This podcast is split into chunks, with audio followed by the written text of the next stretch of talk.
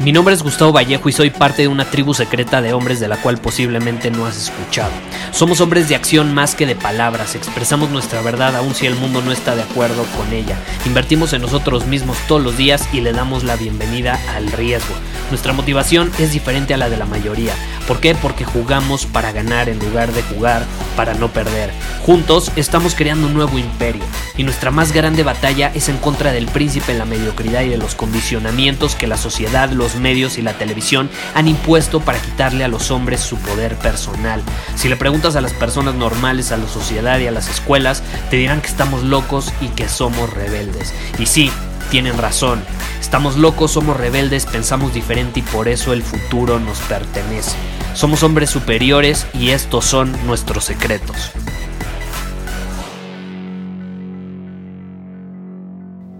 Hoy toca hablar del tercer y último tipo de fuerza a desarrollar. Ya hablamos de la fuerza física hace dos episodios. El episodio anterior hablamos de la fuerza emocional o maestría emocional. Y ahora viene la parte mental, fuerza mental. ¿Tú tienes fortaleza mental? ¿Qué es la fortaleza mental?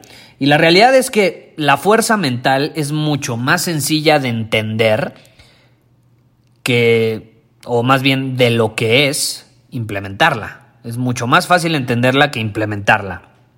¿Por qué? Porque desarrollar fortaleza mental se trata o gira en torno a la idea de la resistencia. Resistencia. Por ejemplo, como platicamos en el episodio anterior, la, la fortaleza emocional requiere de ti que te abstengas de tener, por ejemplo, reacciones o, reaccionar impulsivamente a ciertos estímulos externos para protegerte a ti y a los demás de consecuencias eh, a largo plazo que son provocadas por decisiones a corto plazo. ¿Sí me explico? O sea, sucumbes a corto plazo a un impulso y termina habiendo consecuencias a largo plazo. La fortaleza mental, por otro lado, requiere de ti que no te dejes llevar por la influencia externa o influencias externas para que tu pensamiento y tu mente se mantengan libres. Por la época en la que vivimos en la actualidad, yo creo que más que cualquier otra época en la historia, principalmente en esta, es de suma importancia desarrollar fortaleza mental, esta gran batalla que muchos eh, están, eh, por la que están pasando eh, de controlar su mente, ¿no? Esta famosa batalla para controlar la mente.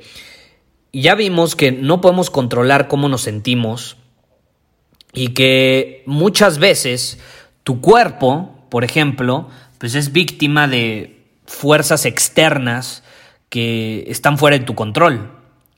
Entonces, no podemos controlar esa parte, podemos elegir cómo respondemos, eh, pero si algo sí podemos controlar es nuestra mente. ¿Por qué? Porque podemos controlar nuestro enfoque y a donde va nuestro enfoque va nuestra energía. Tú puedes eh, ser víctima de ciertos pensamientos y en cuanto te cachas, puedes cambiar el enfoque a una cosa de tu elección. Eso significa que tú tienes el control de las cosas en las que te estás enfocando. La mente, de hecho, es lo único que tú puedes controlar. No te voy a decir que lo puedes controlar al 100%, porque va a haber momentos donde te vas a cachar que estás pensando algo que no te beneficia o algo negativo, como se conoce. Eso está bien, no pasa nada. si tú intentas controlar tu mente al 100%, te vas a volver loco, te vas a volver esquizofrénico. Eh, no me refiero a eso, me refiero a que simplemente eres consciente de cómo funciona la mente y cuando te cachas haciendo eso, tú tienes el control y el poder de decidir enfocarte en otra cosa y entonces te enfocas en otra cosa y como cambias tu enfoque, dejas de ponerle tu energía a eso que te perjudica. De hecho, ahorita que se me viene a, la mente, ahora sí que em, el control de la mente... Em, es, como también, si, te pones a googlearlo, así es como un arte oscura, ¿no? Incluso el acto de la manipulación, en el sentido negativo, se, se suele decir o llamar lavado de cerebro o en inglés brainwashing, ¿no? Como que te lavaron el cerebro. Y generalmente el lavado de cerebro se da en una persona que no tiene suficiente fortaleza mental. No tiene fortaleza mental. Entonces, como no tiene fortaleza mental, es muy manipulable, es muy vulnerable a ser controlada de manera rápida, efectiva y sin que siquiera se dé cuenta. ¿no? Él cree que está tomando sus propias decisiones cuando la, realidad es que está siendo súper manipulado. Y eso se debe a, la insuficiencia de, fortaleza mental. y hoy más que nunca somos bombardeados por miles y miles de mensajes, de anuncios por todos lados, de de todo tipo de manipulación. Yo no estoy diciendo que esté bien o mal, simplemente así son las cosas. Y si tú no tienes claridad en el hombre que eres, en tu propósito, en tu visión, si tú no tienes control mental, si tú no tienes el control y el poder de elegir en qué te vas a enfocar que esté en alineación con tu visión, te van a lavar el cerebro. Te van a lavar el cerebro. Yo por eso no veo las noticias. Llevo años de no ver las noticias porque están hechas para lavar el cerebro, es la realidad. Yo no veo las noticias. Si fueran noticias positivas, o sea, si, si, sacaran cosas buenas que están sucediendo en el mundo en lugar del bajo porcentaje de cosas malas que están sucediendo, entonces las vería. Y no importa que me lavaran el cerebro. Prefiero que me lo laven y que me inyecten algo positivo a que me lo laven inyectándome algo negativo. O sea, la, manipulación no es mala, eso sí es entre paréntesis, yo no creo que la manipulación sea mala, la manipulación es un tipo de comunicación, depende de tu fortaleza mental si te dejas manipular e influenciar por cosas negativas o cosas positivas. Yo sigo a mentores, a personas que me terminan manipulando hasta cierto punto para que supere mis límites, para que eh, me atreva a hacer ciertas cosas, pero es para mi beneficio. Entonces yo me quiero rodear y quiero tener en mi entorno cosas que me van a hacer crecer. Y lo hago poniendo mi enfoque en esas cosas. Es decir, yo tengo control de las cosas en las que me enfoco. Y si me enfoco en cosas que me van a ayudar a ser un mejor hombre, qué mejor eh, que hacer eso a dejarme llevar por lo que sucede en el mundo y entonces que cualquier situación, persona, o cosa termine afectándome. Entonces vivimos en una época donde también hay que ser, hay que, aceptarlo. Es una época donde no se requiere mucho pensar, no, no hay mucho pensamiento crítico, analítico, la gente no está acostumbrada a cuestionar. Eh, los trabajos, tú volteas a ver un trabajo y no requiere de mucho cuestionamiento, ni, ni siquiera de disciplina. Como que nada más te presentas, te dejas llevar por los movimientos del trabajo y pum, ya terminaste después de ciertas horas. Y si terminaste antes de ciertas horas, pues ahí empiezas a meterte a Facebook, a YouTube, a ver qué encuentras para matar el tiempo que te queda. Entonces, son trabajos que incluso en los próximos años ya se van a reemplazar por máquinas, por robots, por tecnología porque un humano no es tan indispensable en eso.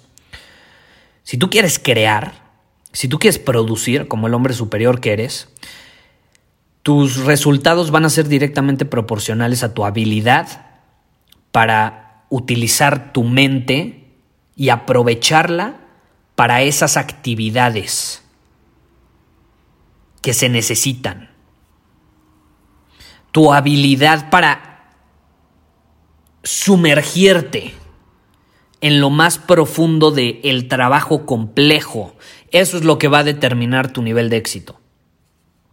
Por ejemplo, algo que yo amo hacer es escribir. Amo escribir. Amo, amo escribir.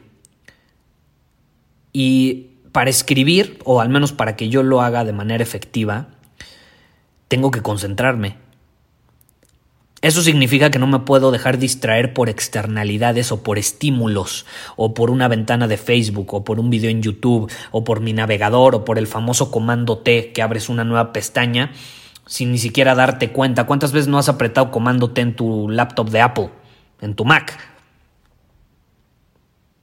Entonces, a mí me encanta escribir y uno de los beneficios que descubrí, o sea, beneficios indirectos, yo no lo hacía por eso, pero algo que descubrí que me ayudó mucho después de escribir por varios años, yo llevo escribiendo todos los días por varios años, de alguna u otra manera, ya sea creando contenido o en mi simple journal, y algo que aprendí de eso es que aprendí a dominar mi mente y a concentrarme en lo que importaba en ese momento. En ese momento lo que importaba era concentrarme, entonces ponía mi enfoque en eso que tenía que hacer sin interrupciones y al principio me costaba muchísimo. Me acuerdo que, por ejemplo, para escribir un artículo, porque yo tuve por años un blog donde escribía todos los días, llegué a publicar más de 200 artículos. Estamos hablando de hace casi una década.